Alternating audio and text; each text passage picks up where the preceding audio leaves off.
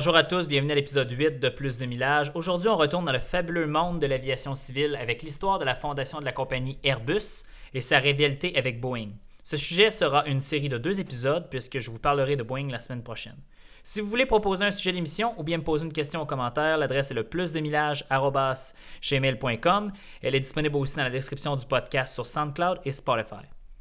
Avant de commencer avec notre sujet principal, j'ai une question d'un auditeur ici que j'ai reçue dernièrement. Donc la question c'est Bonjour, ma Civic 2010 a été emboutie de côté par une personne qui ne regardait pas où elle allait. Avec 13 000 de dommages, elle est perte totale. J'aimerais m'acheter un véhicule usagé pas trop vieux entre 6 000 et 8 000 J'aime bien les VUS et j'aime conduire une transmission manuelle. La traction intégrale n'est pas essentielle pour moi. Que me recommandez-vous? C'est signé Yvan. Alors, définitivement, un Subaru Outback manuel. En ce moment, j'ai regardé sur Kijiji pour la région de Montréal, on recense 8 Subaru Outback manuels, dont 2 sont des modèles 2010-2011 du nouveau, euh, nouvelle génération lorsqu'ils étaient euh, beaucoup plus hauts, puis c'était plus relié au Legacy, avec le moteur 2.5 litres qui n'explosait pas. Et ce, sur 8000 dollars, autour de 129 000, 160 000 km. Donc à considérer sérieusement, Yvan. Merci beaucoup. Et maintenant, pour enchaîner, la petite histoire de la compagnie Airbus. Airbus, premièrement, c'est le deuxième plus gros constructeur d'avions civils au monde. On peut dire que Boeing est le premier une année, on peut dire qu'Airbus est le premier une autre année. En réalité, les deux sont au coude à coude. Cette année, 2019-2020, avec ce qui se passe avec le 737 MAX, Airbus dépasse Boeing en nombre de ventes. Mais si on prend la grosseur de la compagnie en tant que telle, puisque Boeing a une énorme division de défense, Boeing est une bien plus grosse compagnie qu'Airbus.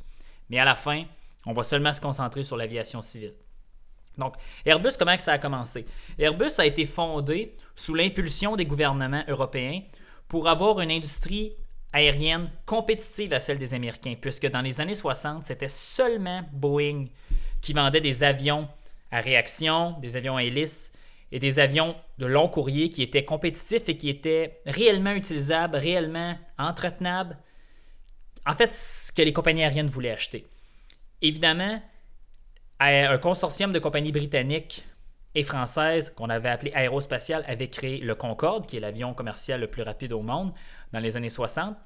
Et ce consortium-là a été sollicité par les gouvernements pour créer une compagnie aérienne de taille européenne, même de taille internationale, qui allait permettre aux Européens de compétitionner Boeing et son monopole qu'ils avaient actuellement. Et même, pas juste Boeing, McDonnell Douglas et Lockheed, qui eux autres faisaient un peu moins de volume, mais faisaient quand même des avions long courrier assez intéressants. Avant de continuer avec Airbus, il est important de noter quel était le contexte de l'aviation civile dans les années 60. Le plus gros vendeur et le plus gros porteur, c'était le Boeing 707. C'était un avion avec quatre moteurs, des moteurs turbojet très différents de ce qu'on a actuellement, qui est des turbos soufflantes. J'irai pas trop dans le détail, mais c'est des moteurs qui étaient 100 fois, 200 fois plus énergivores que les moteurs à réaction qu'on a actuellement. Cet avion avait quatre moteurs, capacité de moins de 200 passagers, rayon d'action d'environ 6 à 7 000 km. Pour le temps, c'était très bien et c'était le, en anglais, state of the art aircraft de cette année-là. Quant à lui, Airbus, le consortium nouvellement formé, a eu comme défi de créer un avion qui allait faire compétition à Boeing, mais pas de copier l'avion, de faire quelque chose de complètement différent qui allait redéfinir l'industrie aérienne dans ces années-là. Et là, dix ans de développement plus tard, on sera en 1972 où le Airbus A300 fait son premier vol. Donc, Airbus A300, il n'y a pas grand monde au Québec qui en ont pris. Il y en a quelques-uns qui ont été vendus aux États-Unis. Je vais en parler juste un petit peu plus tard. Majoritairement vendus dans les pays émergents. Qu'est-ce que c'était le A300? C'est assez simple. Le A300, c'était un avion, on appelle en anglais white body, donc il y avait deux allées. Un, mettons pour vous, qu'est-ce que ça veut dire deux allées? C'est environ, il y avait trois sièges au côté hublot, trois sièges au centre, trois sièges côté hublot de l'autre côté. Similaire à ce qu'on voit d'un A330, d'un Boeing 767, d'un Boeing 787. Quelque chose de très très standard encore aujourd'hui. Mais ce qui était nouveau, c'est que cet avion-là avait deux moteurs turbo soufflantes avec un très haut ratio de contournement de l'air. Qu'est-ce que ça veut dire ratio de contournement de l'air? Ça veut dire que la soufflante, le ventilateur qu'on voit visuellement à l'entrée du moteur, envoyait plus d'air à l'extérieur de la chambre de combustion qu'à l'intérieur de la chambre de combustion. Parce qu'en réalité, comment les moteurs modernes d'avion fonctionnent, c'est la turbine où est-ce qu'on brûle les gaz est toute petite et la, soufflante à l'avant, le ventilateur, fait avancer l'air à très grande vitesse à l'intérieur du moteur, là où on ne brûle pas les gaz. En réalité, c'est ce qu'on appelle du bypass. Et c'est ce qui rend les moteurs économiques. Le Boeing 707, 100% de l'air qui entrait dans le moteur devait se mélanger à l'essence et brûler. C'est ce qui le rendait aussi énergivore dans le temps. Malheureusement, les ventes n'étaient pas au rendez-vous puisque la plupart des compagnies aériennes étaient habituées avec Boeing. Acheter des avions, c'est extrêmement dispendieux, ça coûte cher d'entretien, il faut former des équipages. Un nouveau joueur comme ça qui arrive, c'est toujours difficile de percer le marché. Clin d'œil, clin d'œil, je pense que tous les Québécois ici se souviennent de l'aventure DC Series de Bombardier, maintenant le A220. C'est très dur de percer un créneau. Ça prend des poches profondes, ça prend des gouvernements qui embarquent dans l'aventure. Airbus avait cette chance-là, parce qu'en réalité, Airbus, c'était le gouvernement français, le gouvernement anglais, le gouvernement allemand, le gouvernement espagnol qui disait on se crée des compagnies, on fait un consortium, puis on part. C'était ça. Les Américains, eux autres, ont fait des poursuites pour concurrence déloyale. On va en parler encore une fois plus tard. Mais le tour du chapeau d'Airbus dans les années 70, ça a été de aller aux États-Unis, d'aller voir le PDG de Eastern Airlines, une compagnie aérienne qui n'existe plus aujourd'hui, leur dire regardez, on va vous passer une dizaine d'avions pendant six mois gratuitement. Si vous les aimez, achetez-le. L'intelligence derrière ce deal-là, c'est que Eastern Airlines devait former tous ses pilotes, former tous ses équipages au sol et former toutes ses hôtesses de l'air ou hôtes de l'air pour voler cet avion-là. Fait qu'à la fin, là, après six mois, il y avait tellement d'argent dépensé dans le système qu'il était obligé d'acheter les avions qui les aiment ou qui les aiment pas. La beauté de la chose, c'est que le A300, d'un point de vue technologique, est un avion extrêmement moderne. Deux moteurs au lieu de quatre, rayon d'action doublé, celui du 707, le Boeing 707. Confort, white body, ça n'avait jamais été vu auparavant, à part sur le Boeing 747, qui était un avion sensiblement beaucoup plus gros que le A300. Donc, le A300 devenait un avion moyen courrier, confortable, avancé technologiquement, parfait pour le marché. Boeing a évidemment riposté quelques années plus tard en développant et en annonçant le Boeing 767, un avion qui est, si vous allez sur Google, Airbus A300, Boeing 767, deux avions qui sont similaires, deux moteurs high bypass, wide body, 250 à 300 passagers, même rayon d'action. Boeing maintenant suivait Airbus ça c'est impressionnant. Une compagnie qui existait 70 ans avant Airbus a décidé de suivre Airbus. Mais ça, on le voit partout, ça. BlackBerry a été tassé par Apple. Tesla est en train de changer les paradigmes dans le monde automobile. Ça arrive toujours, ça. Continuons. Airbus a continué de faire le même système. Ils ont lancé le A310, une version updatée du A300. C'était la même chose, c'était seulement plus moderne. On continue. Fin des années 80, les années 90. Airbus va lancer le produit aéronautique qui va changer la face de l'aviation pour toujours.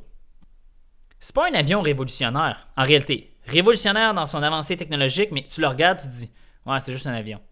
Le Airbus A320, lorsqu'il a été baptisé par la princesse Diana fin des années 80 ou je pense en 1992, cet avion-là était fly by wire.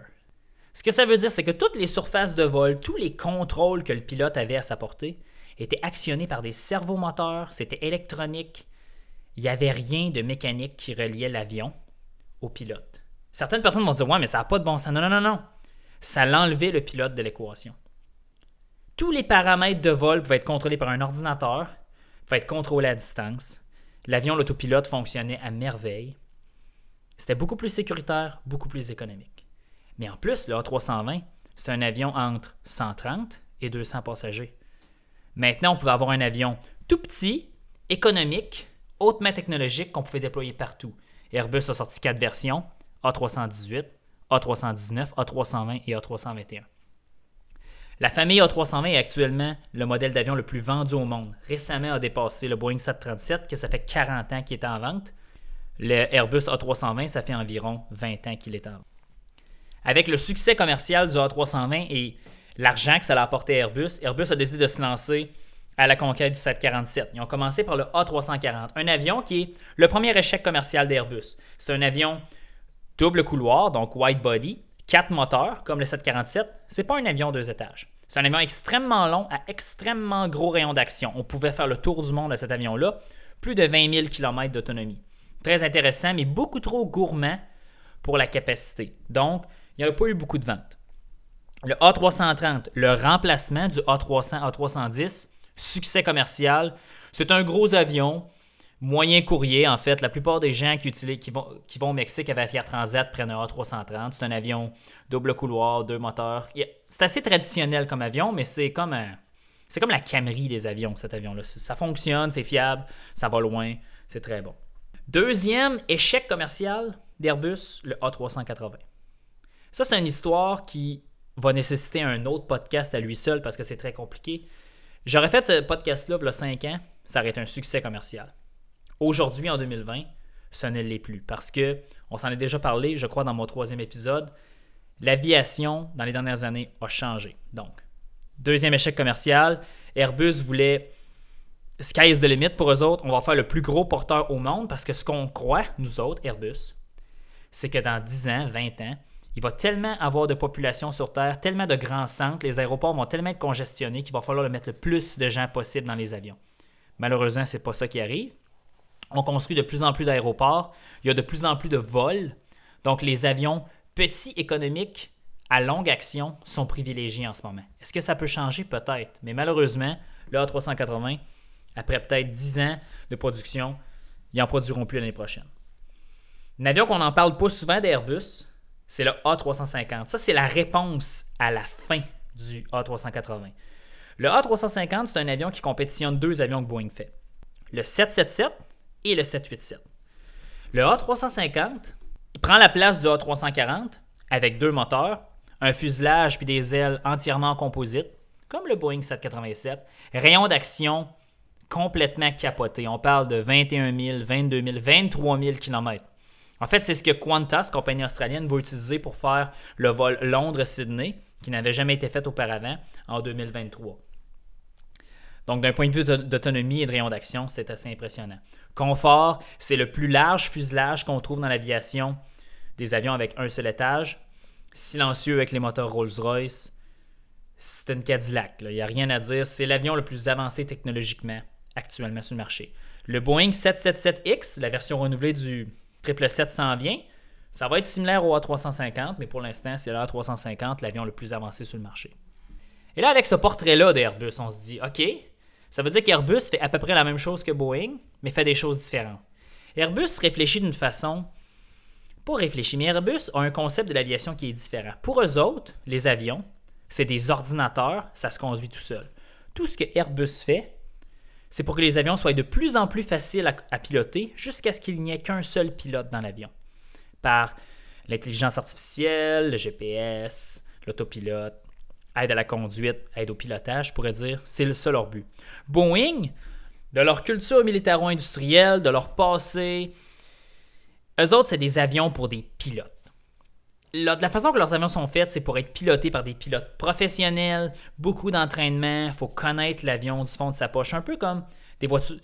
C'est comme des voitures de course, puis c'est une grosse berline de luxe conduite par un chauffeur. C'est deux mentalités aériennes différentes. Je peux pas vous dire qui fait les meilleurs avions parce que chaque compagnie aérienne a des besoins différents et elle va aller choisir qu'est-ce qui est le plus économique et le plus rentable pour elle. Airbus est tout aussi populaire que Boeing, que ce soit aux États-Unis, au Canada, dans le reste du monde. C'est à peu près 50% de part de marché pour les deux constructeurs un peu partout dans le monde. Maintenant, vous allez me dire, ouais, mais Alexandre, il manque un avion d'Airbus que tu n'as pas parlé, le A220. Oui, bien sûr, le A220 que Airbus a décidé, ben décidé, que Airbus s'est fait donner euh, il, y a, il y a de ça deux ans par Bombardier. C'est sûr que dans le troisième épisode du podcast, j'en ai parlé. En réalité, c'est pas Airbus qui l'a développé. Par contre, Bombardier a développé l'A220 selon la même logique et les mêmes principes qu'Airbus. Fait c'est tout à fait logique que Airbus ait acheté ce programme d'aviation-là, parce qu'en réalité, l'A220, c'est un avion complètement fly-by-wire, complètement automatisé, tout en composite. Il se conduit de la même façon qu'un A320 parce qu'il possède le même cockpit.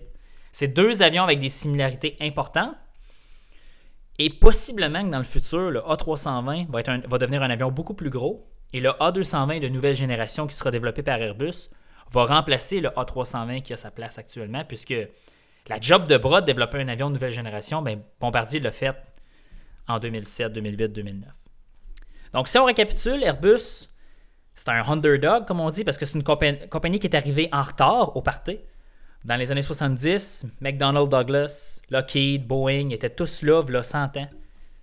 Mais il a quand même réussi à battre Boeing. Parce que ce qu'ils ont fait, c'est qu'ils ont pensé en dehors de la boîte. Ils ont dit non, on va confronter les paradigmes, on va confronter les concepts, puis on va avancer de l'avant. Donc la semaine prochaine, on va parler de Boeing, parce qu'ils font des choses complètement différentes d'Airbus. Ils font des choses extrêmement bien. Ils font des choses aussi extrêmement mal. Alors sur ce, bonne semaine à tous.